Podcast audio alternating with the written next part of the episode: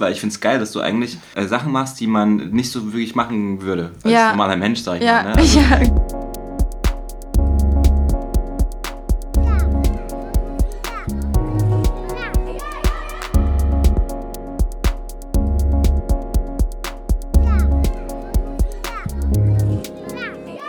Ja moin, Trickfilmforscher hier mal wieder. Und äh, ich bin hier lustigerweise in einem Hostel mitten in Berlin gelandet. Und zwar hat mich Brenda Lean eingeladen. Hallo Brenda. Hallo. Ähm, sie ist gerade zu Gast in Berlin und ähm, nimmt teil bei den Berlinale Talents. Und du kommst eigentlich aus Offenbach. Und äh, ich kenne ja schon einige Offenbacher, so Jonathan Schwenk und so, die waren alle schon auch bei uns im Podcast.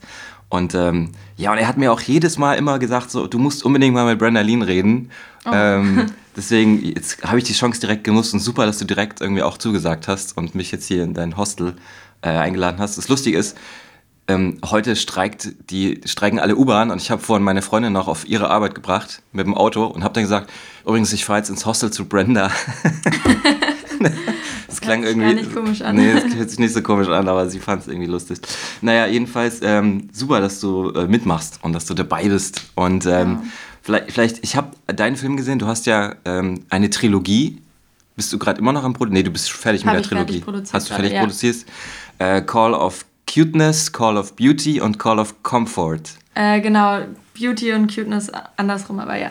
Okay, okay, Genau. alles klar. Also es ist da auch eine Reihenfolge sozusagen. Ja, genau, also die Reihenfolge ist sozusagen in der, in der sie produziert wurden. Und Mhm. ähm, ich würde sagen, man kann die Filme, also die kann, existieren sowieso einzeln für sich auch, auch im Festival-Kontext, aber wenn man sie zusammen guckt, dann finde ich, sollte, sollte man es schon in dieser Reihenfolge äh, gucken, weil es, glaube ich, auch so von sowas äh, mikrosoziologischem in sowas makrosoziologischem übergeht. So Mhm. thematisch einfach gesehen. Ah, okay, alles Genau. klar. Und ähm, hast du die quasi alle zur gleichen Zeit gemacht oder ist es jetzt sind das Studentenfilme oder bist du schon wie wie wie ist ge- wie ist es überhaupt gekommen? Also du studierst wahrscheinlich in Offenbach Mhm. Ja, noch, oder? genau. Ja. Also ähm, ich habe 2012 angefangen zu studieren. Ich bin jetzt im siebten Jahr und ähm, mache jetzt auch bald Diplom.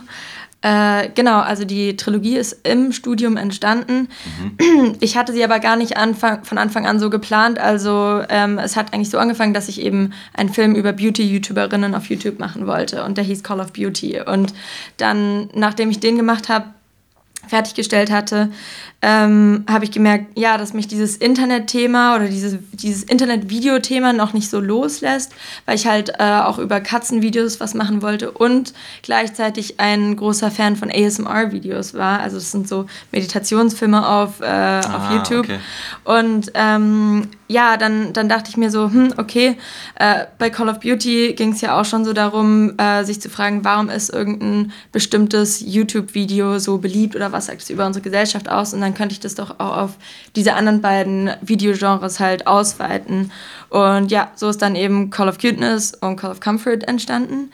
Und äh, bei Call of Cuteness geht es um Katzenvideos und es fängt, es ist ein Film, der sehr süß erstmal anfängt und ähm, ja, dann aber immer gewalttätiger wird und so ein bisschen, ja, so zum Thema äh, Objektifizierung und Ausbeutung und generell, ähm, ja, ich würde sagen, Kommodifizierung von Leben halt äh, thematisiert.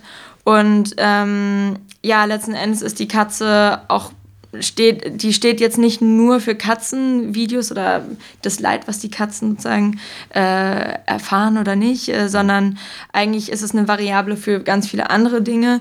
Ähm, also, weil die Katze wird dann im Verlauf des Films so total zerstückelt und zerhackt und ähm, im Prinzip habe ich Ja, sozusagen. Ich weiß, ich weiß. das ist ein ja, Film auf jeden Fall. genau, also, ja. Ich hatte den, glaube ich, vor, vor drei Jahren oder so, oder vor zwei Jahren das erste Mal gesehen. Und ähm, ich war mega geschockt. Ich dachte, Ja. so, wow, macht bitte so einen Film. Ja. Ich dachte also, das kannst du doch den Kätzchen nicht antun, das kann doch nicht wahr sein. So, ja, ja, ich weiß. Und dann ja. dieses, ähm, dieses Geräusch von irgendwie ge so Gelächter und gleichzeitig Ja. dieses Weinen der Katze irgendwie. Ja, das, Ah. also das ist ähm, auch äh, ein echter Sound gewesen aus so einem Katzenvideo. Also Mhm. da haben irgendwie, glaube ich, zwei KatzenbesitzerInnen irgendwie versucht, ihre Katze zu baden oder sowas. Und Scheiße. die Katze hat dann irgendwie so geschrien. Aber ich glaube, was, was halt krass war bei den Screenings, war, dass äh, ja, Leute mich halt oft als Katzenhasserin oder was auch immer bezeichnet haben und ich dann eigentlich immer gesagt habe, eigentlich habe ich den Film gemacht, weil ich Katzen so sehr liebe, so. und krass, es ist halt okay. krass, dass äh, Leute, also eigentlich äh, ist es so, dass die Gewalt, die die Katzen in Call of Cuteness erleben, dass diese, diese selbe Gewalt erleben Menschen und Tiere jeden Tag auf der Welt.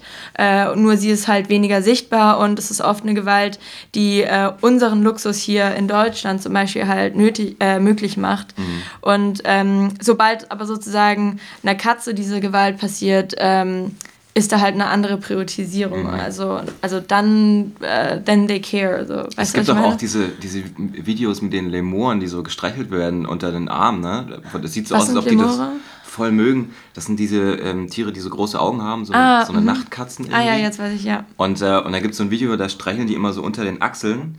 Und, mhm. äh, und dann machen die die Arme zwangsläufig nach oben so und das sieht dann so aus, als ob die das mögen würden.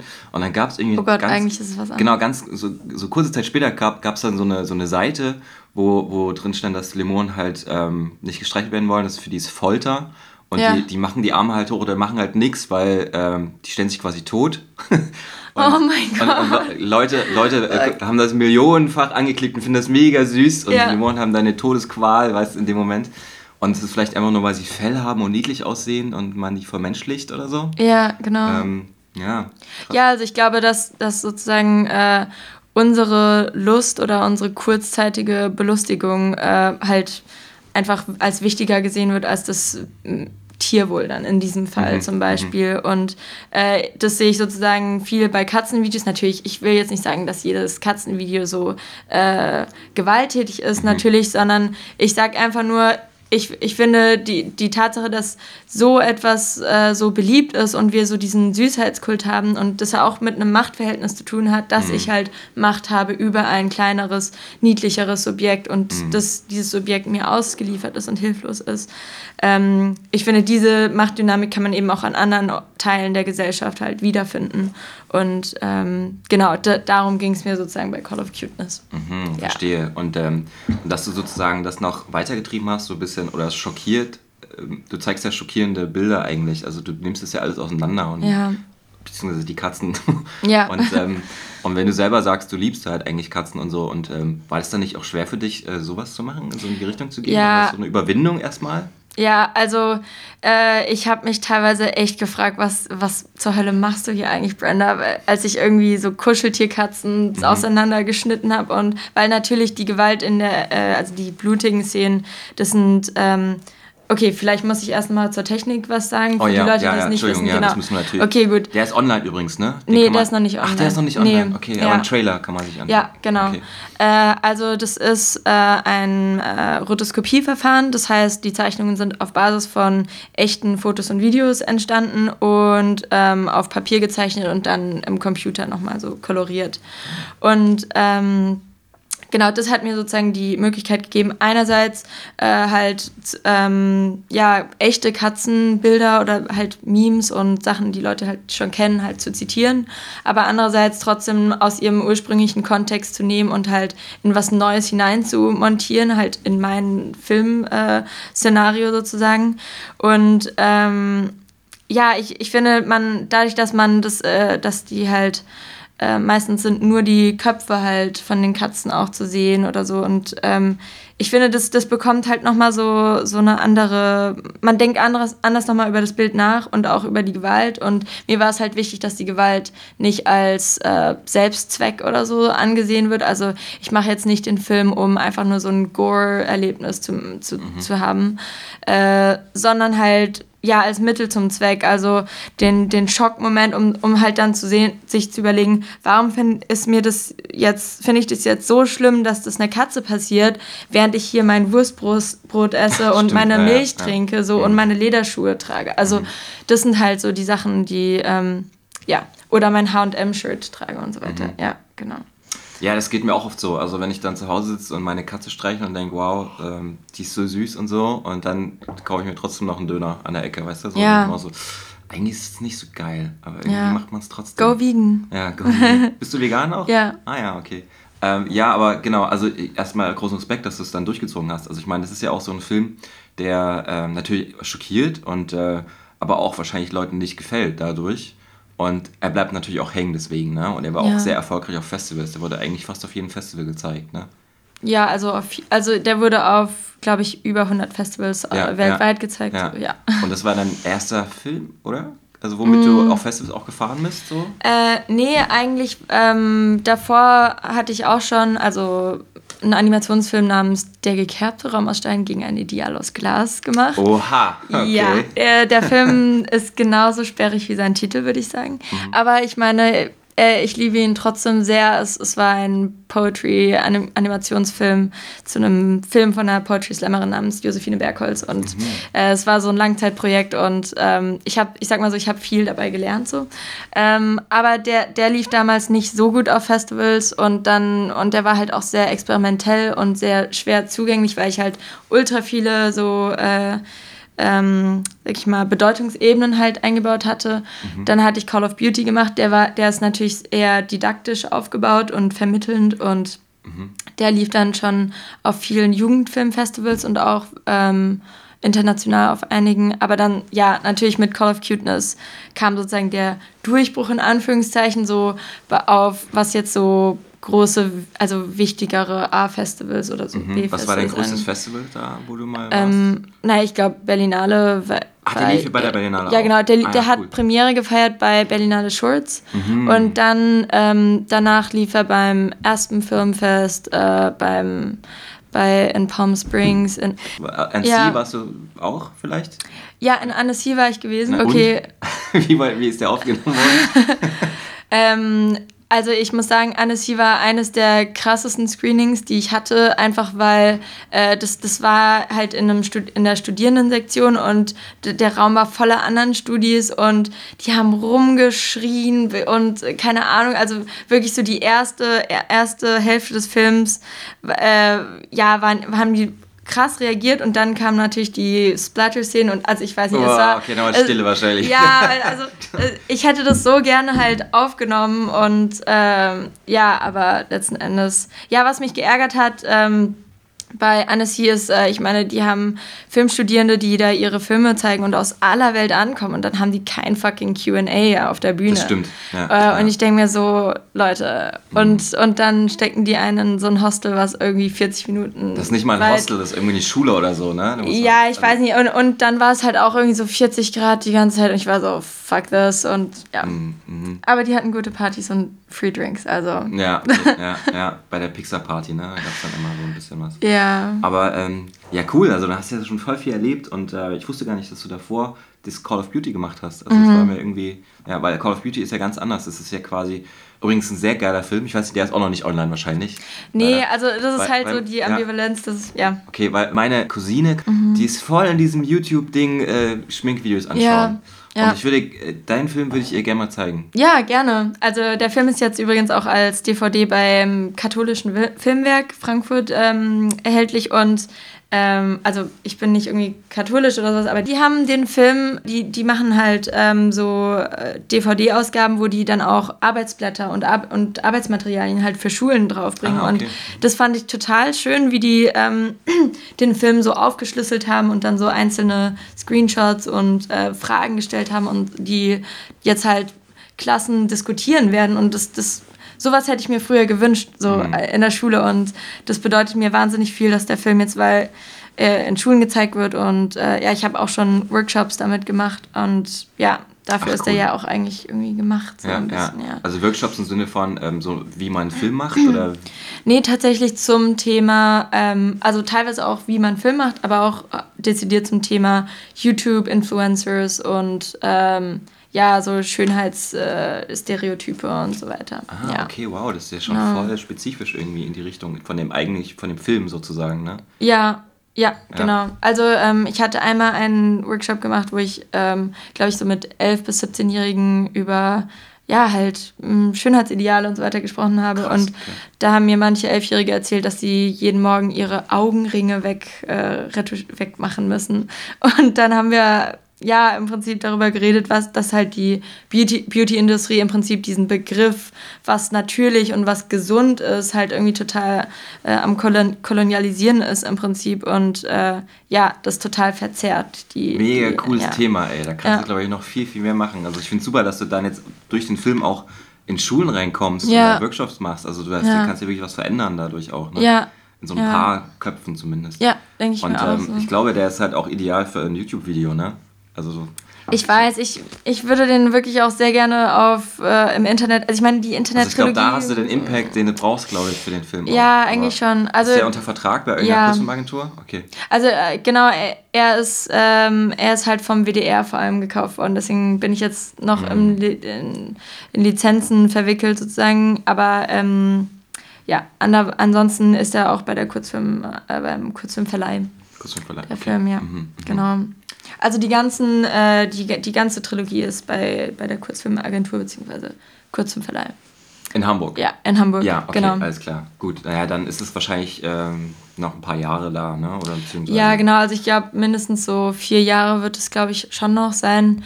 Wobei, ich meine, ich weiß nicht, vielleicht kann man ja mit denen nochmal so diskutieren oder sowas, aber ähm, da Es kommt ganz drauf an, was du für einen Vertrag mit denen hast. Ob du Exklusivrecht abgegeben hast oder die Nicht-Exklusivrechte. ja, und du die meistens selber wollen die Exklusivrechte, ja. Genau, also ich versuche immer eigentlich nicht exklusiv abzugeben und dann nur ein Jahr, weil ich will nach einem Jahr online stellen. Mm. Ja, Das ist mir wichtiger, weil dann hat man einfach Jobmöglichkeiten, wenn die Leute den sehen und dann sagst du, okay, der Typ kann das, dann äh, schreibe ich den mal an. Ja, Ich meine, es gibt so Meinungen, es gibt so einen Typen, der macht die Animation Show of Shows, der Ron Diamond, der läuft Ja, immer bei Stutt in ich, Stuttgart ja. rum und in Ja. Annecy. Und der sagt halt zum Beispiel, ja, ein Trailer ist das Einzige, was du brauchst als Filmemacher online. Weil, ähm, Hm. ja, aber er will halt auch die Filme verkaufen. Ne? Er hat dann, wenn er die dann auch Vertrag Ja, hat. ja. Also für mich als Filmemacher, als Independent-Filmemacher ist eigentlich die Online-Reichweite viel wichtiger als dieses, ich verkaufe den Film für 500 Euro an einen Fernsehsender. Ja, nee, also sehe ich äh, ähnlich. Jetzt wird die Trilogie im Anfang März ähm, bei Kurzschluss zu sehen sein, bei, bei Ach Arte. cool, ja, dann ist er ja Genau. schon auch online Ähm, zumindest schon mal da. Genau, also klar, es gibt dann solche äh, Momente, wo er online zu sehen ist auch, Mhm. aber ähm, ansonsten, ja, ich hoffe, ja, ich hoffe, ich hoffe, ich hoffe, irgendwann. Mhm. Okay. aber jetzt, wie gesagt, jetzt mit der DVD zum Beispiel hat man ja auch schon mal ein sehr gutes Publikum. Ich, ich finde halt. Meinst du, Ja. DVDs? Ein Naja, naja mit, diesen, mit dieser Schul-DVD. Aber Ach, die gut. Schul-DVD, Ja, okay. also ich meine, gut, der Traum ist natürlich, dass er irgendwie viral geht und, oder sowas. Und ich habe tatsächlich, ähm, ich bin auch viel in Kontakt mit halt Vimeo und die schreiben mich auch immer wieder an, so, ja, können wir nicht Cuteness hochstellen und so weiter. Aber ich, Echt? Schreiben dich an. ja, super. ja, weil, weil ich halt die KuratorInnen äh, halt kenne, aber ähm, ja, dann bin ich immer so, ja, der ist noch unter, unter Vertrag und ja, Mhm. es, es zerreißt mir auch das Herz, weil ich eigentlich auch so voll da auf der Schiene bin, so, ja, Ja, weil das ist einfach nochmal was ganz anderes. Du hast einerseits die Festivalsachen und dann hast du irgendwann diese On das Online-Leben von Ja. dem Film. Und wenn das losgeht, dann ist es nochmal ist noch mal wie so eine Wiedergeburt. Ne? Ja, du hast ja. halt vor zwei, drei Jahren einen Film gemacht vielleicht und dann darfst du ihn endlich online stellen und dann geht's alles von vorn los. Ja, Dann kommen ganz viele Kommentare, vielleicht Haters und so. Ja, Und dann, dann freut man sich so krass. Also es Ja. gibt auch komische Menschen, die auf den Film reagieren. Aber ich glaube, dass ähm, Call of Cuteness, Cuteness, wird ja. richtig krass. Also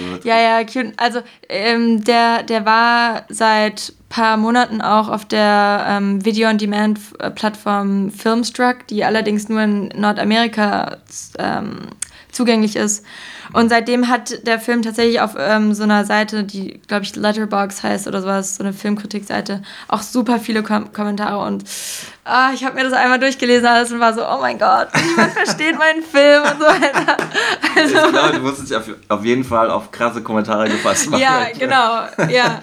Aber, aber manchmal gibt es dann halt Leute, die den einfach sowas von hart verstehen, wo ich Mhm. mir denke, oh mein Gott, diese Person hat so, ich liebe dich. Und dann gibt es Mhm. Leute, die sagen so, ähm, gibt es nicht wichtigere Themen als Katzenvideos hier so. Aber ja, klar. ja, ich, ja. Nee, es ist halt, du hast halt so, du greifst halt echt so Themen an, die wirklich jeder irgendwie jeden ans Herz geht, ne? Also gerade so Ja. Katzen. Katzen ist einfach universell, das universelle Cuteness-Ding. Da hast Ja. du schon echt was Cooles gemacht. Das, und das war, glaube ich, auch bei Filmfestivals auch immer so ein, so ein Aufhänger, so der Katzenfilm. So. Mhm. Ja, und ich war die Crazy Cat Lady, glaube ich.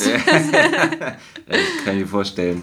Ja, und ich meine, ich, also nochmal, ähm, den hast du ja animiert, den hast du Rotoscope, ne? So, Genau, Also du bist, ja. bist du, wie würdest du dich selber irgendwie darstellen? Weil du, du springst so durch die Medien. Du hast bei Call of Duty hast du so Schauspielerinnen, die Mhm. Ja. äh, YouTuberinnen.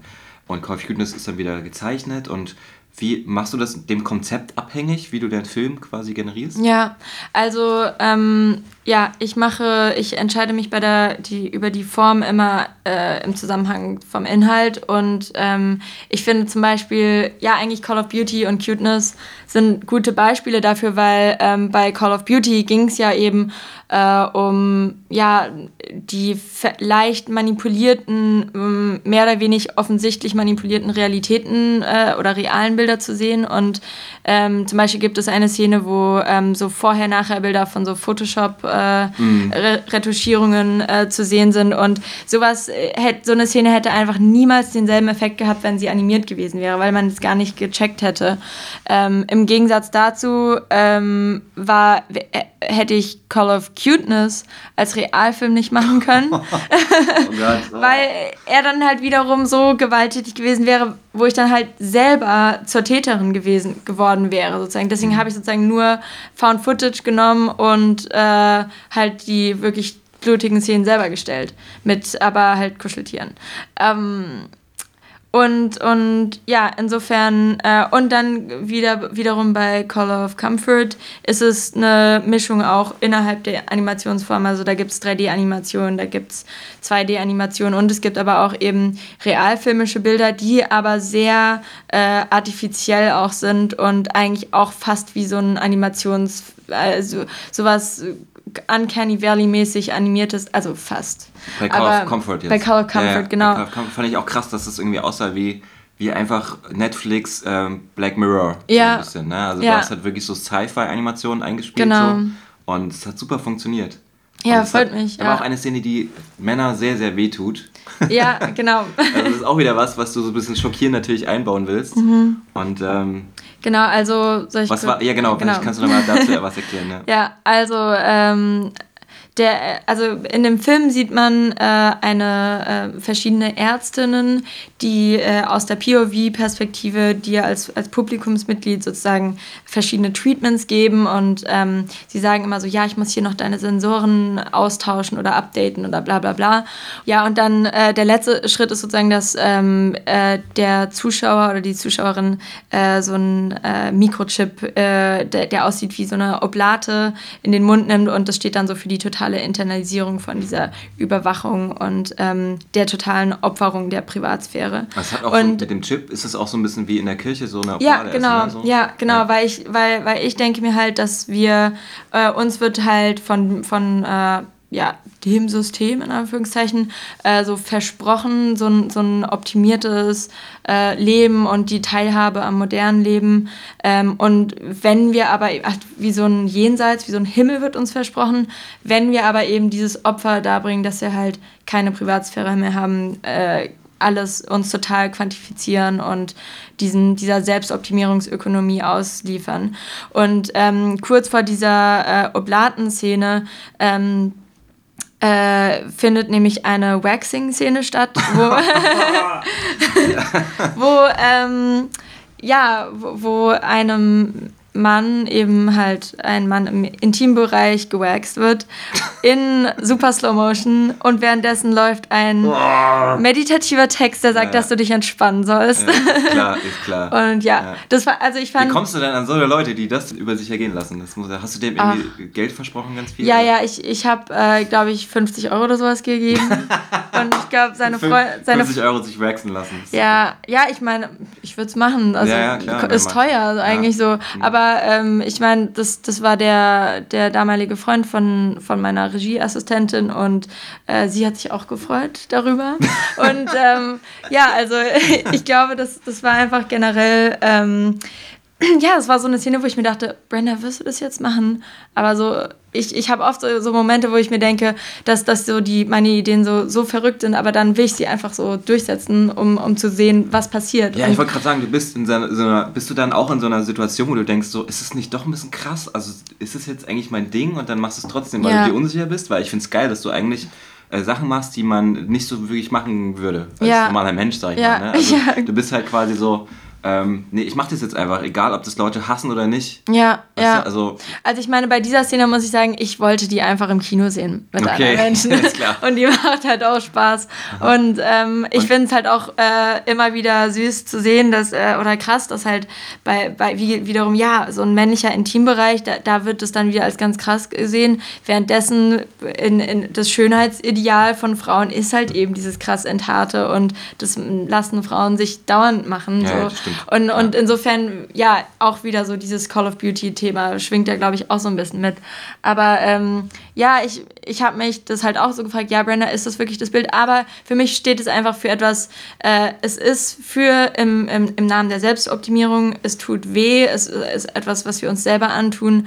Und ähm, ja, also irgendwie, ja, ich fand einfach diesen Kontrast von diesem gewalttätigen Bild und dieser Stimme, die dann sagt, die dann halt, die Stimme, die steht natürlich so für Big Data und die, ich, ich finde halt, dass ähm, äh, ganz kurz nochmal, um auch auf dieses ASMR-Ding, ich hatte ja am Anfang gesagt, äh, da geht es um ASMR-Videos.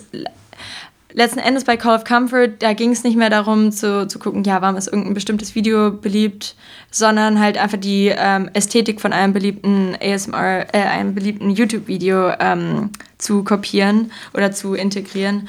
Und zwar haben nämlich ASMR-Videos immer so dieses, eigentlich ist so dieses Flüstern und so von ja, Ear to oh ja, Ear mhm. gehen und so sowas zu machen. Und ähm, genau, und die, äh, die haben halt auch, sind dann auch immer so ganz fürsorglich, die Menschen, und das ist halt auch immer so aus einer POV ähm, gefilmt und das muss man einfach mal googeln, das ist schwer zu äh, beschreiben. habe ich noch nie gemacht, Und, muss ähm, machen, okay. Ja, genau. Also kannst und- du ein paar, paar, kennst du ein paar Videos, die man verlinken könnte, wo das, Äh, das genau anspricht? Ja, kann ich Okay, machen, cool. ja, genau, aber genau, was ich sagen wollte, ist, äh, ich, ich finde halt, dass, also warum ich das halt integriert habe in den Film, war, dass ich glaube, dass die, die ähm, Unternehmen wie Facebook, Google und so weiter, die äh, kommen nicht so mit, mit einer Axt und sagen so, äh, gib uns deine Daten, sondern die kommen halt aus der Hintertür und sagen so, alles ist gut, wir wollen nur das Beste für dich, gib uns einfach nur schnell deine Telefonnummer und äh, wir machen alles für dich so.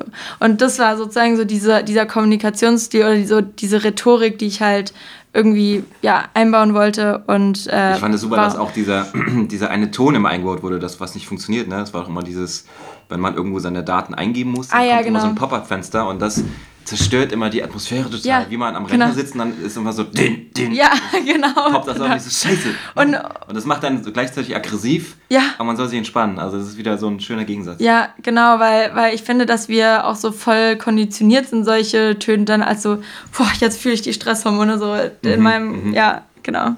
Ja, ja, total interessant. Also der Film war jetzt auch nochmal, fand ich, sehr, sehr professionell mit den Schauspielern und mit der Einbindung der Animation, Mhm. wie du da gearbeitet hast. Und äh, wie gehst du daran, wenn du jetzt so eine Idee hast, du willst so ein Massage oder so ein, so ein Comfort-Video machen, ähm, suchst du dir deinen Schauspieler, fragst du Freunde, machst du erstmal einen Drehplan oder kalkulierst Mhm. du das alles, wie viel Geld brauchst du? Wie, wie, also ich meine, ich kann mir vorstellen, das dauert eine Weile. Ja. Gerade bei Einbindung mit 3D und so, weil das sind ja auch viele 3D-Animationen. Ja, genau. Also ähm, dieser Film, ähm, ja, er sieht, danke, dass du sagst, dass er professionell aussieht, aber ich glaube, so die, die, der Produktionsprozess war es, glaube ich, jetzt nicht so, wie man sich das etwas Professionelles vorstellt. Ich weiß nicht. Ähm, ich habe den für 1500 Euro gemacht und äh, halt selber finanziert wie alle anderen Filme. Also alle, jeder Film von der Trilogie hat ungefähr so viel gekostet und äh, ich habe auch selber produziert und halt generell Sachen auch selber gemacht. Und ja, aber bei Call of Comfort, ich hatte erstmal dieses Drehbuch geschrieben. Das ist ehr- ehrlich gesagt der Film, den ich gemacht habe, der sich am meisten einfach verändert hat und der am weitesten weg von der ursprünglichen Idee ist, weil ähm, ich glaube, das Drehbuch war nicht perfekt gewesen. Ich hatte es halt, ich musste es sehr schnell drehen, weil ich, ähm, es war mein Diplom-Nebenfach, Filmprüfung und die musste ich halt vor, in, vor zwei Sommern, ich, ich weiß jetzt gerade gar nicht mehr, Was studierst du eigentlich? Kunst. Ah, okay, okay. Genau. Ja. Ähm, ja, und was studierst du? Ich habe nicht gefragt. Ich weiß ja, du kommst aus Kopf Offenbach, aber. ja, genau. Ja, ja, Offenbach hat eine Kunsthochschule, ja. Ah, ja, okay, okay. Und ähm, ja, genau. Also ich, ich hatte ursprünglich eigentlich nur die realfilmischen Sachen ähm, geschrieben und dann, und dann eben so dieses Ende mit dem, ähm, mit dem Serverraum. Aber äh, im, im Schnitt hat sich das dann halt total verändert und ich, ich habe immer so diesen Moment, dass ich im Schnitt nochmal neue, neue Szenen hinzufüge. Das war eigentlich auch bei Call of Beauty auch so ein bisschen so, aber bei Call of Comfort hat sich, glaube ich, der komplette Film wirklich nochmal so äh, neu strukturiert. Ich habe diese, die Werbung, die vor dem Film ist, habe ich nochmal eingefügt und alles, was so dazwischen drin ist. Also, ja. Stimmt, die Werbung sah super professionell aus. ja, und viele Leute versuchen da wegzuklicken. Hey, klick weg, klick weg. Genau, ja, genau, ja.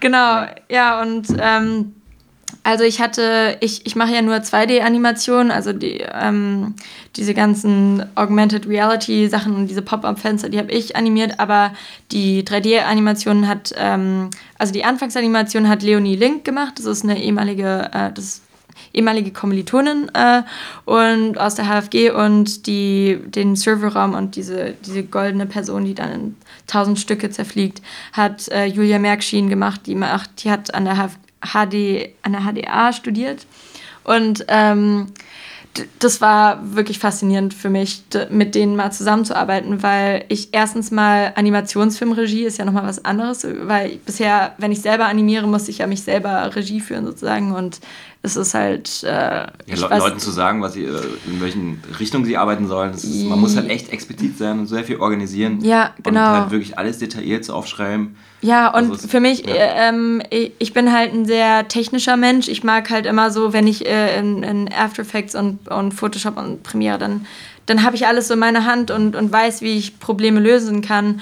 Während bei 3D, ich meine, ich habe keine Ahnung, wie ich das lösen soll, das Problem, dass da irgendein Schnipsel ist und ich, ich ja. Ähm, das, das war aber faszinierend für mich, weil ich halt gemerkt habe, wow, ich kann so voll die neuen Welten irgendwie so kreieren mit diesen Menschen, die talentiert sind, das zu machen halt. Ja, auf und, jeden Fall. Also ich ja. meine, warum soll man alles alleine machen? Ne? Du kannst halt ja. auch Sachen abgeben, für die du nicht spezialisiert bist. So. Ja. Also du kannst halt trotzdem sagen, okay, du willst die und die Richtung. Ja, ja, genau. Mega und, gut, ja. ja. Und ähm, Du, genau, also du, du hast äh, mit 15.000 Euro sozusagen, hast du... Hast nee, 1500. 1500, achso, ja, sorry. genau. Was? ja, ich weiß. Okay, und, ähm, aber du kriegst ja auch Fördergelder, oder nicht? Also, oder wie hast du da... Also ich habe, ähm, okay, ich habe äh, nie, bis, bis jetzt nie Förderung eingereicht weil es mir zu viel Arbeit war und irgendwie ich. ich Habe ich das nicht auf der letzten FFA-Liste gesehen? Kann es sein? Nee, oder? Ja, genau. Also Call of Cuteness war 2017 sozusagen laut FFA-Liste der erfolgreichste deutsche Kurzfilm sozusagen gewesen. Glückwunsch. Danke, aber äh, das war nur, weil, glaube ich, Jonathan nicht seine ganzen Punkte mhm, eingereicht. Ja, Und ich glaube, Ugly hat auch, also Nikita hat, glaube ich, auch verteilt, aber mhm. egal. Ähm, ja, jedenfalls äh, gefördert wurde ich aber halt, also das, der nächste Film wird jetzt halt sozusagen durch die Referenzmittel gefördert. Und, mhm. äh, aber der, der eigentliche Film war selbst finanziert und ähm, ich glaube, das, das war für die Filme sehr wichtig, weil ähm, das sind Ideen, die halt schnell entstanden, also die habe ich über so drei Monate zum Beispiel entwickelt und dann die eigentliche Produktion, also so insgesamt von Idee zu Premiere hat, keine Ahnung, neun Monate gedauert. Ah, okay, krass. Und ähm, das sind halt Themen, vor allem bei Call of Beauty, die, der musste einfach schnell gemacht werden und mhm. dann hatte ich irgendwie nicht den Nerv gehabt, dann jetzt noch so, ja, Filmförderungsstuff ja. noch zu machen. Aber ich muss auch sagen, ähm, ja, ich würde es jetzt auch nicht nochmal so machen, also, weil ich habe halt auch einfach kein Geld dafür. Also ich, ich war halt die letzten Jahre immer, also bis jetzt, äh, bis Sommer bin ich halt noch ähm, äh, Stipendiatin bei der Studienstiftung und das ist halt, die haben mir das halt überhaupt möglich gemacht, dass ich halt irgendwie ein bisschen Geld zum Leben und halt, was ich halt auch zurücklegen kann und dann in die Filme sozusagen investieren kann. Aber äh, ja, ansonsten, ja, muss ich jetzt auf also, jeden Fall... Also du machst jetzt quasi dein Diplom dann bald, oder? Ja, genau. Ah, okay. Und das ist auch von Hessen Film äh, gefördert und eben letztes Jahr, vorletztes Jahr war Cuteness zum Deutschen Kurzfilmpreis nominiert und das ist ja auch 15.000 Euro und Filmförderung. Wow, und hast du ordentlich einen Batzen erzählt, ein Diplomprojekt. Genau, ei, ja, ei, ei, erstes Mal so ein großes Mach doch gleich einen Featurefilm. Ja, aber der Featurefilm, genau, das letzten Sommer wollte ich eigentlich halt, hatte ich eigentlich an einem Featurefilm Drehbuch gearbeitet. Ach, guck an. Und genau, weil da wollte ich halt auch diese Referenzmittelgelder Sorry. Sorry. Ähm, genau, diese Referenzmittelgelder wollte ich halt äh, dazu auch aufwenden. Und ähm, ja, dann habe ich aber gemerkt, ja, das ist ein Science-Fiction-Film halt auch. Das heißt, es wird schon einiges, also nicht Laserpistolen, sondern eher halt auch so Black Mirror, so Speculative Fiction, so gesellschaftskritisch, mhm. äh, so eher in diese Richtung. Aber es wird halt schon mehr, einfach mehr Budget und Aufwand, was so Production Design und so weiter und auch Recherche und solche Sachen halt beinhalten mhm. und, ähm, und auch Special Effects. Und ähm, ja, deswegen habe ich gedacht, okay, nee, ich mache jetzt doch erst nochmal ein, als Diplomfilm einen Kurzfilm, der sozusagen thema also thematisch und visuell schon mal ein bisschen so den Ton äh, angibt oder halt vorgreift, ich weiß nicht, wie man es sagt. Und ähm, genau, dass ich da auch bestimmte Effekte oder Sachen halt einfach schon mal ausprobieren kann. Ja, perfekt, so. klingt super. Ja, genau. Klingt echt genial. Ja. Also ich meine, äh, du hast jetzt Erfahrung mit den Call of Duty und Call of Comfort ja auch schon gemacht, mit Schauspielern zu arbeiten und so. Ja. Und ähm, ja, und ich meine, du bist ja auch du, du schreibst ja auch gern, wie ich gesehen habe. Ja. Es gibt so ein Foto bei deiner, wir sind ja Facebook-Freunde, obwohl ja. wir uns noch gar nicht gesehen ja, haben. Genau. Und hast irgendwie neues ein Foto hochgeladen. Das war so krass. Also es, es ging so richtig ins Markt. Du sitzt ja. am, am, Schreibtisch und die ganzen Wände vollgeknallt also, ja. mit Text. Ich habe das gleich genau. gespeichert. Ich will, das, ich will das meinen Studenten zeigen. Ja, Mann. So, so, so, macht man, so schreibt man einen Film halt. Ja. Und ähm, ist, das, ist das dann schon jetzt der neue, das neue Ding? Oder genau, das war sozusagen das, äh, die Wand für den äh, Feature-Film, für das Treatment damals gewesen. Aber jetzt, ja, jetzt sieht meine Wand auch ähnlich aus, aber halt anderer Stoff. Also mhm. anderes Drehbuch sozusagen, ja. ja. Aber ich, ich mag das ganz gerne. Ich finde halt äh, dadurch, ähm, also was ich mache, ist, dass ich halt äh, den Film in Sequenzen oder Akte oder wie auch immer man es nennen will, aufteile und dann sozusagen äh, die, die, wie so, also so von oben und nach unten so die, ich weiß gerade nicht, wie ich es erklären soll. Also so Sequenzen im Sinne von irgendwie erste, erste Genau, also dann habe ich sozusagen Seite 1 bis 3 äh, von oben nach unten so als Schlange so aufhängen. Das ist sozusagen der erste Teil und dann beim nächsten Seite 4 bis mhm. 7 kommt danach und aber, aber also du, alles du, nebeneinander. Du, du schreibst so und hast gleichzeitig Bilder, da machst du auch Storyboards oder so? Ähm, nee, also da, das ist halt wirklich der noch de, der Schreib, das Schreibstadium und dann ähm, ja, hänge ich mir das so auf und dann finde ich, kann man halt ganz gut so so dramaturgisch finde ich arbeiten, weil Fall. du halt al besser, genau, weil du halt so als Skulptur eigentlich eher den Film sehen kannst und dann ähm, ja mache ich mir dann da so daneben Notizen oder die Besser Verbesserungen und ja. Aber hattet ja. ihr ähm, bei euch in der, in der Kunsthochschule ähm, so Filmdramaturgie oder irgendwas in die Richtung? Mhm. Also ähm, genau, ich bin in der ähm, Filmklasse von Rothold Pape und davor habe ich äh, ganz am Anfang meines Studiums habe ich bei, noch bei Mariola Brilowska auch studiert, kurze Zeit. Mhm. Und ähm, also bei Rothold ist das Konzept immer, im ersten Jahr machen wir Standardfilm, müssen wir so alle normalen Regeln lernen und wir haben dann auch tatsächlich so einen Drehbuchworkshop und äh, müssten sozusagen lernen, wie man halt einen richtig ordentlichen Film leuchtet und aufnimmt und, und schreibt und so weiter ähm, so einen klassischen Film. Das, da kriegen auch die ganzen, unsere ganzen Kunststudis, glaube ich, auch schon die Krise so. Aber es ist sozusagen mit dem Versprechen, danach müsst ihr diese Regeln nie wieder befolgen und könnt sie brechen und halt machen, was ihr wollt. Achso, das ist erstmal quasi die Grundordnung lernen und dann halt sagen, genau, okay, dann, ja. jetzt macht mal was ganz anderes. Ja, genau. Okay. Also das ist sozusagen und ähm, klar, also, also ich habe mir jetzt, ich habe jetzt nicht irgendwie in irgendeinem Workshop jetzt gelernt, so ja, häng jetzt so deine Bilder auf, deine Sachen oder deine Drehbücher auf, aber irgendwie hat es einfach so Sinn gemacht so für mich und ja.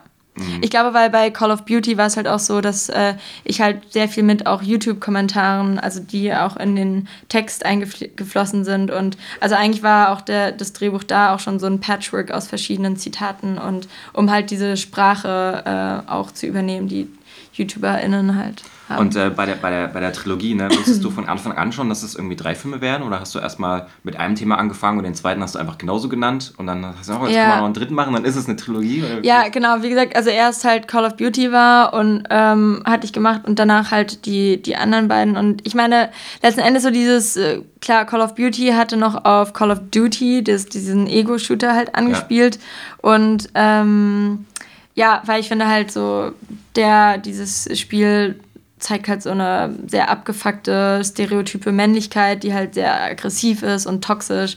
Und das wollte ich dann äh, gegenüberstellen zu diesem toxischen, weiblichen, äh, ja, du musst schön sein und so weiter. Und ähm, dann fand ich das irgendwie ganz interessant, dass dann auch auf Cuteness, also so die, die Pflicht zur oder der Ruf nach der Cuteness oder Süßheit, das, das fand ich dann auch cool, weil es halt so eine Verfügbarkeit zeigt. Und da in dem Film geht es ja auch letzten Endes um das Leben einer Ware, die halt von Anfang an konsumiert und irgendwie kein eigenes Leben führt und dann irgendwann weggeschmissen wird. Und dann später Call of Comfort. Ja, halt, da, da war es für mich so dieses. Mh, mm, ja, so dieses, diese Entitlement, dass wir irgendwie Comfort oder Luxusgüter, bestimmte, dass uns bestimmte Luxusgüter irgendwie so zustehen und dass wir irgendwie ein Recht darauf haben und deswegen halt dann irgendwie, was weiß ich, für super billig H&M-Sachen kaufen. Mhm, Aber okay. genau. Ja. Also du, du könntest jetzt eigentlich auch noch weitergehen, oder? Du könntest jetzt auch noch Call überall äh, davor packen. Ich weiß, aber ich habe jetzt schon Trouble mit den äh, okay. Titeln und ja. also ich komme immer wieder durcheinander, aber ja. Mhm. Und genau. jetzt, jetzt sind wir hier bei Berlinale Tennis, ne? Und also mhm. ich für mal, also ich habe es immer irgendwie verpasst, meine Filme bei Berlinale einzureichen und so. Und ja. Call of Cuteness lief ja hier anscheinend. Ja. Ne?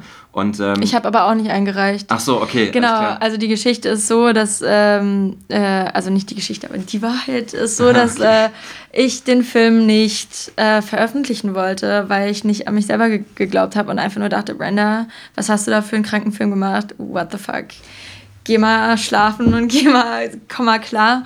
Und letzten Endes hat dann aber Rotraud gesagt so, nee, der, der ist gut. Und sie hat dann den halt heimlich, ohne mein Wissen, halt an Maike Mia Höhne, die der Kuratorin von Berlinale Schulz, geschickt. Und ja, ihr hat der Film dann gefallen und dann habe ich, ich weiß wow. noch ganz also ich genau. Mein, klar, ich meine, der muss ihr ja gefallen, wenn sie das von einem Professor oder von einer Professorin ja, geschickt bekommt. Ja, und ich, hab, ich weiß noch ganz genau, wie Maike mich dann am äh, irgendwie Anfang Januar 2017 halt so angerufen hat und gefragt hat, so, ja, ist dann so, ja, so, wurde der Film schon mal in Deutschland gezeigt? Ich so, nee. Und sie so, ja, wir wollen den Wettbewerb aufnehmen. Ich so, was? Was? so, ja, also ich weiß nicht, wenn man Maike kennt, dann, also sie ist halt so, ich weiß nicht, das, das, das war einfach so super überwältigend. Mhm. Und ich glaube, seitdem hat sich auch alles so ziemlich geändert. Also so, was so generell die Sichtbarkeit meiner Filme natürlich angeht, weil sobald du einmal sozusagen diesen Stamp of Approval bekommst von, von dieser Filmfestivalwelt, dann äh, ja, bist du auf einmal eine Person, die sozusagen einfach in so einem Rampenlicht auf einmal ist, oder die Filme meine ich natürlich. Und für mich war das dann auch ein ziemlich großer Stress, dann den Film danach zu machen, ehrlich gesagt, weil äh, ah, ja, der weiß, andere war halt so ja. voll erfolgreich und dann haben alle gefra dauernd gefragt, ja, wann kommt denn der nächste Film, wovon handelt er? Und das, das ist immer die erste Frage beim Festival oder beziehungsweise die, ja. die letzte Frage, die man stellt, wenn man die ganze, wie lange hat es gedauert, mit was für eine Technik ja, hast du Film genau. gemacht, wann kommt denn der nächste, das sind so Standardfragen, aber natürlich, wenn er erfolgreich ja. ist, dann warten alle, ne? So ja, genau. Und ich hatte unheimliche Versagensängste gehabt bei Call of Comfort, dass, dass irgendwie Leute den hassen würden und dann irgendwie, also so dieses typische Imposter-Syndrom, also dass, dass ich halt irgendwie dachte, alle sehen, ja, die hatte jetzt nur einmal Glück gehabt mit Cuteness und mhm. ich weiß nicht, und ähm, ja, und letzten, ja, ich meine, letzten Endes der Film, das, das ist halt auch eher ein, sag ich mal, es ist wirklich mehr ein Experimentalfilm eigentlich, würde ich eher sagen. Aber ähm, oder für mich war es ein Experimentalfilm, weil ich da wirklich nicht wusste, wie, wie der Outcome sein würde. Und ich meine, der hat bei Oberhausen Premiere gefeiert und hat, war dann danach in Uppsala, Encounters und Doc Leipzig und verschiedene und Interfilm. Also der, der lief eigentlich sehr gut so. Also eigentlich hatte er ein sehr gutes Festivalleben und äh, hat dann auch den äh, ja, den deutschen Kurzfilmpreis halt gewonnen. Das war oh, natürlich ah, auch so. Cool, ja. ja. Glückwunsch. Danke. Da hast also, du ja dann auch wieder Kohle ohne Ende bekommen, ne? Ja, genau. Musst du die dann alle quasi also du kannst, kannst du die alle sammeln und für ein neues Projekt ausgeben eigentlich? Ähm, ja, könnte ich, glaube ich, theoretisch schon, aber will ich nicht. Also ich will mhm. sozusagen, also Referenzmittelgelder und äh, diese, der Gewinn vom letzten Jahr will ich dann in die Produktion oder in die Stoffentwicklung vom, mhm. äh, vom Langfilm beziehungsweise Miete für 2020 und 2021. Na, natürlich, klar, sollst du ja. auf jeden Fall ein bisschen ausschöpfen auf die genau, nächsten Jahre. Ja. Ich habe mal gehört, ähm, dass es gar nicht so einfach ist für Studenten, das abzuschöpfen, weil man, man, darf, das irgend, man darf sich als ständig auszahlen. Aber also, da gibt vielleicht auch Wege und Mittel, wie man das über die Also das Ding ist, dass ähm, die wollen keine studentischen Leistungen fördern ähm, oder bezahlen. Also die, die wollen... Nee, ich, ich sollte sagen, oder? keine Studienleistung wollen die. Mhm. Äh, also bei, bei BKM weiß ich es sicher, bei FFA glaube ich, ist es ähnlich sozusagen. Also die, die argumentieren halt so, wenn das halt deine Studienleistung ist und du dafür eine Note bekommst, wollen wir dich halt nicht bezahlen noch extra. Mhm. Und ähm, das hat dann zum, zum Effekt, dass du halt ja, alle nicht studierenden Personen halt bezahlen kannst, aber dich selber im Prinzip nicht. Und ja, that sucks. Aber letzten Endes, ja. ja. Ich weiß nicht, ich kann es irgendwie verstehen, aber andererseits ist es auch einfach nervig. Naja, natürlich, klar. Ja. Also ich meine, dann irgendwie legt man dann den jungen Talenten auch so ein bisschen Stein in den Weg, ne? Also ich meine, der Film ist ja gut, weißt du, der ist ja, ja. gut gelaufen, ist doch scheiß drauf, ob das jetzt ein Stein ist oder nicht, eigentlich. Aber ja. ja. Ja. Das ist vielleicht unfair gegenüber den anderen Studis oder so, ich weiß es nicht. Ja, also ich, ich kann es irgendwie nachvollziehen, aber, aber ja, ich, ich, weiß nicht. Letzten Endes ist es ja trotzdem einfach ein Stepping Stone, dass du halt ähm, auch ja, initiierst, was so diese, diese Kalkulation zu machen und dich einfach damit auseinanderzusetzen. Also da hast du keine Angst vor. Das machst du dann. Du ja, dann auch deine Filme und alles machst du Ich habe das jetzt zum ersten Mal gemacht. Mhm. Ähm, es, ich sag mal so, das eigentliche Kalkulieren war jetzt nicht so ein Hexenwerk, aber ich glaube, die Abrechnung wird halt mhm. nochmal krass. Und ähm, ich meine, ich, ich gehe solche Sachen immer so an, so, ja, irgendwie werde ich schon hinkriegen und ich, ich will mich da jetzt nicht so davor scheuen und ich habe generell auch versucht, mir abzugewöhnen, zu sagen, ich kann das nicht. So. Und Perfekt. Ja, ja gute Einstellung. Das ist halt scheiße. Ja, ja, genau. Das habe ich halt bei Call of Cuteness dann auch so ein bisschen gelernt, halt so dieses Unterschätzen, das, das bringt einfach dir im, im Leben nichts und ähm, ja. Ja, ich habe auch gesehen, du machst ja auch die Sounds selber für deine Filme, ne?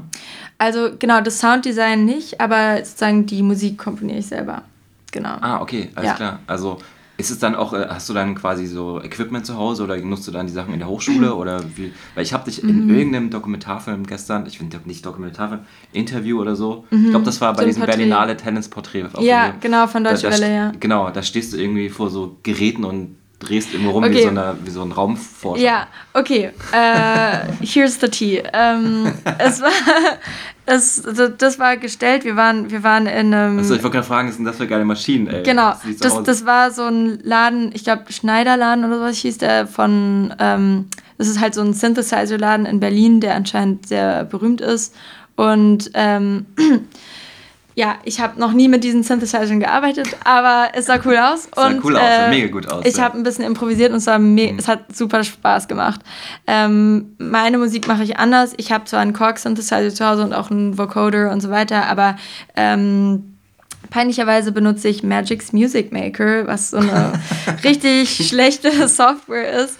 Aber sie hat bisher funktioniert. Ähm, ich will jetzt in Zukunft aufstocken, aber ja, sie hat bisher funktioniert. Und, und dann tatsächlich äh, assemble ich die Sachen in Premiere, weil irgendwie habe ich den Workflow viel, der, der ist für mich natürlicher als irgendwie eine Audition und ja. Mhm. Ähm, ist aber auch alles irgendwie so, ja, Learning by Doing mäßig, also eher so autodidaktisch irgendwie so sowas halt gefunden, was für mich funktioniert und ich, also ich glaube, wenn ich den Diplomfilm fertig habe, will ich auf jeden Fall auch nochmal so ein Jahr, oder, oder nicht ein Jahr, aber Zeit investieren, sag ich mal, um einen besseren Workflow halt äh, herauszufinden, weil auf die Dauer, glaube ich, geht es nicht so. Oder mhm. ich, ich, glaube, es, es gibt einfach einfache Wege, einfachere. Ja, jeder Wege. hat irgendwie immer seine Wege gelernt, genau. die er dann halt einfach so weitermacht und es ist einfach das, wie man es Genau, kann, ne? aber, also aber manchmal, manchmal lohnt es sich auch, glaube ich, halt äh, nochmal halt sich weiterzuentwickeln. Und ähm, bei, ja. bei, ähm, bei der Musik, die ich mache, ist es halt so, also ich sehe halt Filmmusik nicht ähm, als etwas, was einfach nur die, die Emotionen irgendwie anheizen soll oder sowas, sondern ich sehe es halt als ähm, Storytelling-Element, also als Element, was halt die Geschichte, was ich auch wirklich nur dann einsetze, wenn ich das Gefühl habe, dass es die Geschichte weiterbringt. Und ähm, ja, bei, bei der Trilogie war es dann zum Beispiel immer so ein gregorianischer Chor, der dann halt sagt, zum Beispiel Gloria Cosmetica. Und dann ähm, habe ich sozusagen den diesen, den, den Text, den ich geschrieben habe, äh, irgendwie hundertmal aufgenommen, die, die einzelnen Stimmen und dann halt in Premiere so zusammengefügt und dann gepitcht mm. und so mm. weiter. Und äh, ja, also das Ja, super. Also ja. ich meine, das hat man auch bei Call of Cuteness gemerkt irgendwie. Das war halt ja, krass, genau. hat krass dazu gepasst einfach. Das ja. so eine Atmosphäre erzeugt, die es ja. ein bisschen gruseliger macht vielleicht. Ne? Genau, ja. Und, und dann bei Call of Cuteness waren dann auch so Industrial... Äh, so, so sehr zerstörte Synthesizer-Beats auch gewesen und da wollte ich das halt auch nochmal verstärken, so dieses durchgetaktete und irgendwie, also ich mache mir sehr viel, auch da sehr viel Gedanken einfach so über die Form von den Instrumenten und oder von der Musik und ja, genau. Genial, wow, ein Naturtalent in allen äh, Bereichen. Und jetzt bist du ja bei Berlinale Tenz, das haben wir irgendwie jetzt gar nicht nochmal aufgegriffen. Was, genau, wie, wie bewirbt man sich denn bei ja. der Berlinale als Talent? Also was, was macht man hier vor allem? Mhm. Außer Party. ja, ich weiß. ähm, also, erstmal zur Bewerbung. Ich glaube, das war im September gewesen. Ähm, du musst halt, du kannst dich als äh, aus allen Gewerken bewerben, also auch als Sounddesignerin oder als äh, Komponistin, als Schauspielerin, als ähm, Kamerafrau. Und ähm, es, äh, du kann, es gibt zwei verschiedene Stufen sozusagen. Also einmal kannst du dich einfach nur als Talent bewerben, dann bist du unter den 250 Talents, die halt dann in, während dieser Woche, während der Berlinale halt vor Ort sind. Zu dem Programm komme ich gleich. Oder du kannst dich halt für spezielle Labs und Masterclasses bewerben. Da gibt es zum Beispiel die Shortfilm Station, die Script Station und äh, die, die, so eine Market Station, Producers Hub oder irgendwie sowas. Ich kann es jetzt nicht ganz genau alles, also wer es genau wissen will, sollte sich halt einfach auf der Website um, umsehen. Aber ähm, da kann man sich dann sozusagen nochmal wirklich mit Projekten bewerben. Bei der eigentlichen Talentsbewerbung, da geht es eher darum, dass du dich als Person erstmal bewirbst und als, als Mensch, der sozusagen äh, irgendwie, ich glaube, man muss, äh, du musst zwei Filme, Festivalfilme halt gemacht haben, also Filme, die irgendwie auf Festivals liefen oder einen Langfilm oder sowas.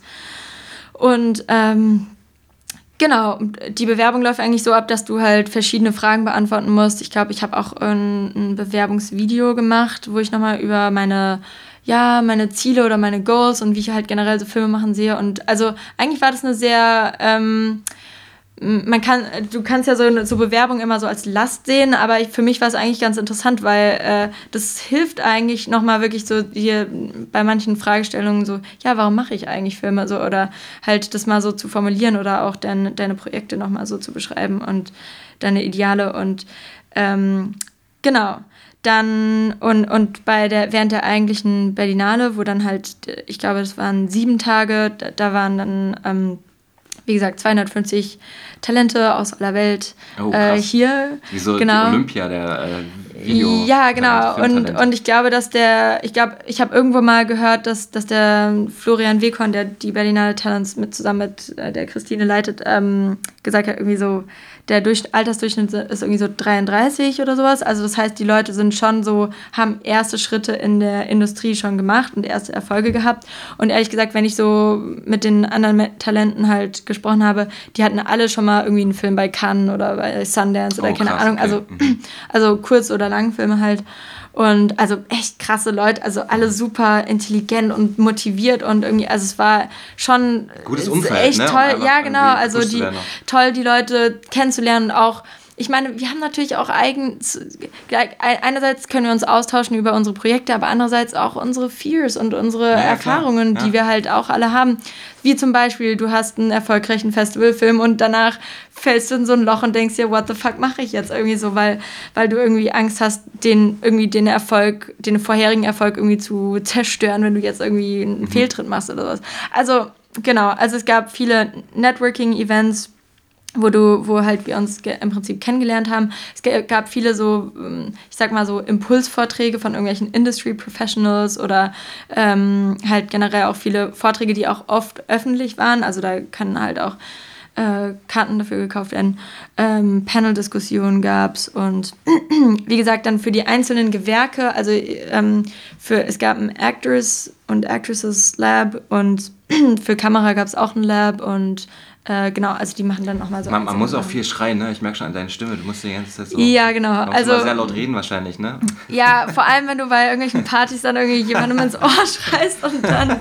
Ja, ja genau. Ja, also ich glaube, das ist das Wichtigste halt einfach auch, dass man quasi sich mal so ein bisschen gehen lässt mit anderen Leuten, auch ein bisschen oh, Kontakte knüpft, ne? Also ich glaube, vielleicht hast, hast, du jetzt auch Netzwerke entdeckt, die, die auch viel helfen können für die nächsten Projekte, oder? Ich habe auf jeden Fall, also ich bin ja hier auf die Berlinale gekommen mit meinem äh, sozusagen so ziemlich finalen ähm, Diplomfilm-Drehbuch und cool. wollte meine All-Female slash Non-Binary Crew halt zusammensuchen. Und ich habe echt viele Leute gefunden, also die, wo ich mir denke, ja, geil, also vielleicht kommen die zwar aus anderen Ländern erstmal, aber ähm, lass uns doch erstmal im Gespräch bleiben, weil vielleicht kann das ja interessant werden. Also das ist auf jeden Fall, ja, ich, ich freue mich jetzt einfach so wenn ich, wenn ich äh, aus Berlin nach Hause komme, ähm, werde ich das Drehbuch erstmal übersetzen auf Englisch und dann halt unterschiedlichen Leuten schicken. Und ich habe halt auch viele Leute kennengelernt, die ähm, generell entweder ähnliche Themen oder Genres oder sowas halt äh, schreiben oder sich damit befassen und denen will ich, also da würde ich halt auch nochmal das Drehbuch schicken. Und ich glaube, wir haben generell so, so diesen Austausch, so ja, ich könnte dein Drehbuch lesen und du meinst, wow, also sowas ja. braucht man halt echt mhm. viel. Und was halt vor allem das Ding ist, dass du nicht nur unter Screenwriters äh, diesen Austausch hast, sondern auch vielleicht mal mit einer Sounddesignerin oder einer Production Designerin. Und das war zum Beispiel auch das Hauptthema von dem Production Design Lab gewesen. Ähm, das, das Thema war World Building und wo, ähm, ich weiß nicht, wer, wie der Typ heißt, müsste man nochmal nachgucken, aber ähm, der hat sozusagen, Gott. der, nee, genau, der hat bei, wie heißt der Film? Ähm, Minority Report hat er ah. das Production Design gemacht und Krass. die haben sozusagen den Production Design Process während dem Script Writing angefangen. Und das heißt, die haben sozusagen erstmal eine Welt kreiert auch und, und daraus ist dann halt die Geschichte entstanden. Oder halt, die Geschichte war natürlich schon, also die Idee war schon irgendwie da, aber genau, das war sozusagen, wurde zusammen kreiert. Und äh, ich glaube, das war so das Hauptthema eben von dem Production Design Lab. Und das das äh, ist natürlich auch für mich sehr interessant, weil ich eben halt auch in diese Richtung Science Fiction und so weiter gehen will. Und ähm, ja, weil sozusagen viele Production Designer halt gesagt haben, ja, wir, wir werden oft sehr spät im, im Production-Prozess halt erst ein, mit einbezogen. Und ich glaube, es sind aber auch generell die meisten Gewerke haben aber gesagt, sie würden gerne früher mit einbezogen werden. Also auch Schauspielende, auch SounddesignerInnen oder mhm. auch ähm, äh, Editors zum Beispiel. Also äh, wir haben zum Beispiel festgestellt, eigentlich Leute, die Schnitt machen äh, oder Montage, meine ich, ähm, dass es auch sehr tolle Storytellers sind. Und ich meine, die, die, man sagt ja auch immer, im, im Schnitt wird nochmal das letzte, die letzte Drehbuchversion geschrieben. Aber warum die dann nicht in der eigentlichen Drehbuchphase ja, halt ja, mit einbeziehen? Ja. Man denkt dann immer so, man schneidet den Film halt komplett nach dem Shot, einfach nach, nachdem es geschult ja, ist. Ja, genau. Und äh, das war sozusagen etwas, was wir halt kollektiv so aus diesem Austausch, äh, glaube ich, für, für, uns alle so herausgefunden haben, dass mhm. so ist, dass es sich echt lohnt, früher schon mal sich an einen Tisch zu setzen und zu sagen, ja, was wollen wir hier machen, was wollen wir zusammen kreieren und ja, ich glaube, also ich, ich will das auf jeden Fall jetzt auch mal mhm. versuchen und angehen und ja. Ja, und mir ist aufgefallen, weil du vorhin erwähnt hast, dass du sehr viel mit Frauen arbeitest, auch bei der Berlinale sehr viel kennengelernt hast. Mhm. Also ist das wichtig für dich, dann nur mit Frauen zu arbeiten? Ja, also ähm, generell versuche ich ähm, sowohl vor der Kamera als auch hinter der Kamera mehr Diversität zu schaffen. Also das heißt nicht nur mehr Frauen, sondern auch mehr äh, unterschiedliche Hautfarben oder auch unterschiedliche Ability und so weiter. Also das ist sozusagen das Ziel. Und ähm, ich glaube, dass, ähm, also ich meine, dadurch, dass halt Frauen es äh, in der Filmindustrie ziemlich schwer haben, weil sie sehr oft unter Stereotypen leiden, wie zum Beispiel, äh, du kannst, du Technik, bla bla bla, kann halt eine Frau nicht so gut. Äh, ja, dadurch werden sie oft nicht angestellt. Also unter anderem, ich habe auch mal einen sehr lukrativen Job als Kamerafrau nicht bekommen mit der äh, Ausrede, dass äh, ja, die Person schlechte Erfahrungen mit Kamerafrauen hatte und irgendwie mir nicht äh, zugetraut hat, zwei Stunden lang auf einer Theaterbühne, dass ich eine fucking 4-Kilo-Kamera oder sowas mhm. trage oder sowas. Obwohl, ähm, also ganz, ganz ehrlich, also ich bin seit einem Jahr zu Hause gewesen mit einem Baby, die sind irgendwie, ich sehe, ich bin nur, habe nur Frauen gesehen, also bei den mhm. ganzen Krabbelgruppen, wo ich war, ja. die irgendwie mega schwere Babys rumgeschleppt haben ja. und so und die sind meistens 10 Kilogramm, weißt ja. du, und dann komisch, dass man sowas einer Frau nicht zutraut, auch weil es halt ja, also, eben. Also das, das ist total bescheuert und äh, das ist auch einfach so, so ein, ich finde, ich find, das ist sowas Narzisstisches, dass Typen immer denken, so, ja, klar haben, äh, können Männer irgendwie haben mehr Energie oder Kraft, aber ähm, letzten Endes ist es halt eine Überbewertung von, wie viel Kraft eigentlich benötigt wird bei der halt, bei dem Halten einer Kamera und äh, mhm. naja, jedenfalls ähm, es gibt weniger Chancen und ich glaube, dass es halt, ähm, weißt du, damals, ich war am Anfang dann und dann hat sozusagen mein männlicher Kollege die, diesen Job bekommen und hat dadurch sozusagen einen ersten Erfahrungspunkt gesammelt, ja, den ich dann in dem Moment nicht hatte. Und so geht es dann halt weiter, weil ich meine, ohne die Möglichkeit, Erfahrung zu sammeln, hast du kein, keine Erfahrung und kein Portfolio, womit du dich halt für den nächsten Job dann bewerben kannst und eine Referenz hast. Und dann bleibst du sozusagen äh, möglicherweise ewig auf diesem, du hast es halt vorher noch nicht gemacht, Ding und, und dann auch noch die Gedanken, vielleicht kann ich es ja auch wirklich nicht. Und also mhm. das sind halt so Sachen, die, glaube ich, da passieren. Und, und deswegen versuche ich halt bei, den, bei der Produktion meiner Filme zu sagen, nee, ich will halt dezidiert weiblich identifizierte Menschen halt haben.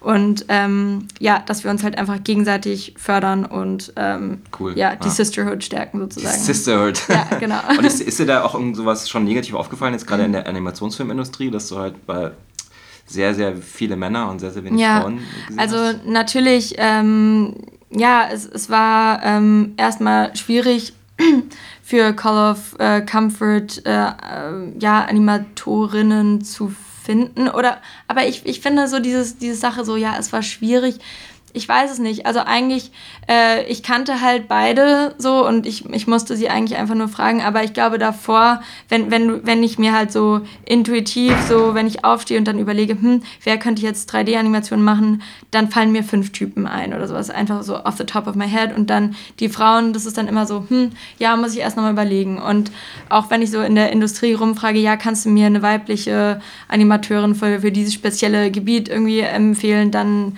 kennen halt oft Leute das, äh, das, also wissen, können die oft niemanden empfehlen. Und ich glaube, es hat, das ist halt so ein zweischneidiges Ding bei, bei der Animation. Ist, glaube ich, meines Wissens nach zumindest schon so, dass ähm, äh, in den Studiengängen noch nicht 50-50 ist. Das ist ja, glaube ich, bei, bei Regie und Drehbuchgewerken äh, ist es halt schon länger 50-50. Und ähm, ja, also ich glaube, es ist schon schwieriger, äh, Frauen so, so für Animationssachen zu finden. Aber ich finde, äh, ja, ich stehe halt auch für meine Ideale, muss ich sagen, immer ziemlich stark ein und ich habe sehr starke Prinzipien und sage einfach so, ja, dann dauert es halt länger, jemanden mhm. zu finden. Und wenn ich die Person aus dem und dem Land, was ich anschippen muss oder die dann halt äh, aus einem anderen Land heraus aus arbeiten, dann ist es halt so. Aber dann, ähm, ja, haben wir trotzdem, ja, die Sisterhood gestärkt sozusagen. Ja, okay, cool. Ja, ich habe das auch gemerkt in meinem Podcast. Es kam irgendwie nie drüber nachgedacht, einfach immer noch Freunde gefragt und dann hatte ich plötzlich so zehn Typen ja. im Podcast und dann dachte ich so, oh scheiße, jetzt muss ich mal. Genau, sagen. und weil du das halt. Ist halt einfach, das ist nicht, irgendwie nicht böse gemeint, aber man, nimmt, man nimmt halt irgendwie das erste, das Einfachste. Ja. Was, und, und wenn man da ein bisschen mehr drüber nachdenkt, sollte man auch äh, dem anderen also ja Chance genau geben. und deswegen sind halt auch so Sachen wie äh, ja solche Prinzipien oder Ideale oder halt eben auch Quoten halt total wichtig mhm. weil die ähm, äh, ja im Prinzip nicht nur mehr Diversität schaffen automatisch sondern auch letzten Endes äh, die Qualität meiner Meinung nach auch sehr erhöhen weil ja ich denke ich meine, jetzt gerade ist die Filmlandschaft einfach sehr einseitig geprägt. Wir, werden, wir sehen Filme von und mit äh, weißen Männern und äh, nichts gegen die Geschichten von diesen Menschen, aber halt, wir wollen ja auch andere Lebensrealitäten sehen und es ist einfach was anderes, wenn, wenn du halt eine andere Erfahrungswelt hast und dann auch über diese Erfahrungswelt selber schreibst. Mhm. Und ähm, genau. Ja, da gibt es gerade auch einen lustigen Pixar-Short, ne? Hast du den schon gesehen? Nee. Da geht es halt genau um das Thema Männer am Arbeitsplatz und dann kommt okay. so eine Frau. Aber ich finde den super schrecklich umgesetzt. Also die ja. Idee ist cool, aber weil ich meine, die Frau wird dann symbolisiert von einem kleinen rosa Wollknäuel. Um Gottes Willen. Und es ist so scheiße. Wahrscheinlich würde der Film, von wem wurde der gemacht? Von fand, Männern oder Frauen? Nee, ich glaube, das war halt eine Frau gemacht okay. oder so. Na gut, also aber, das aber Ding ist halt, ich mein, Frauen können ja auch internalisierte Sexismen und so weiter. Ja, ja, ja. aber ich finde es halt wichtig, bei diesen Themen halt ähm, ähm, nicht nur in Sachen Feminismus zu denken und nicht nur Gender, sondern auch Diversität halt, dass man einfach generell äh, diesen intersektionalen äh, Ansatz hat und ähm, ja, weil ja, wenn wir halt sozusagen zusammen dafür kämpfen und uns gegenseitig fördern, dann haben wir echt, glaube ich, eine Chance und ja. Ja, super, genial. Ich glaube, das war äh, ein guter Schlusssatz. Und ich, ich muss immer dran denken wegen Production Design. Es gibt doch bei, bei Raumschiff Enterprise ja. gibt, gibt es Schiebetüren. okay. Und ich denke mal so, kamen die Schiebetüren in unserer Welt nach Raumschiff Enterprise oder waren die davor schon da? Tja, das Tja, ist, ist eine sehr tiefe Frage, ja. Muss mal herausfinden. Ja, muss mal herausfinden. Ja, ich würde sagen, vielen Dank, dass du äh, quasi die Zeit genommen hast, uns ähm, in deine Welt hineinzuführen und äh, nochmal. Ja, danke auch für das Sprachrohr. Und ja, super genial. Also ich, ich bin jetzt total geflasht auch wieder. Und äh, ja. dann, ja, vielen Dank und viel Spaß noch und äh, ich freue mich auf deinen Sci-Fi-Film. Ja, cool. Ciao. Ciao.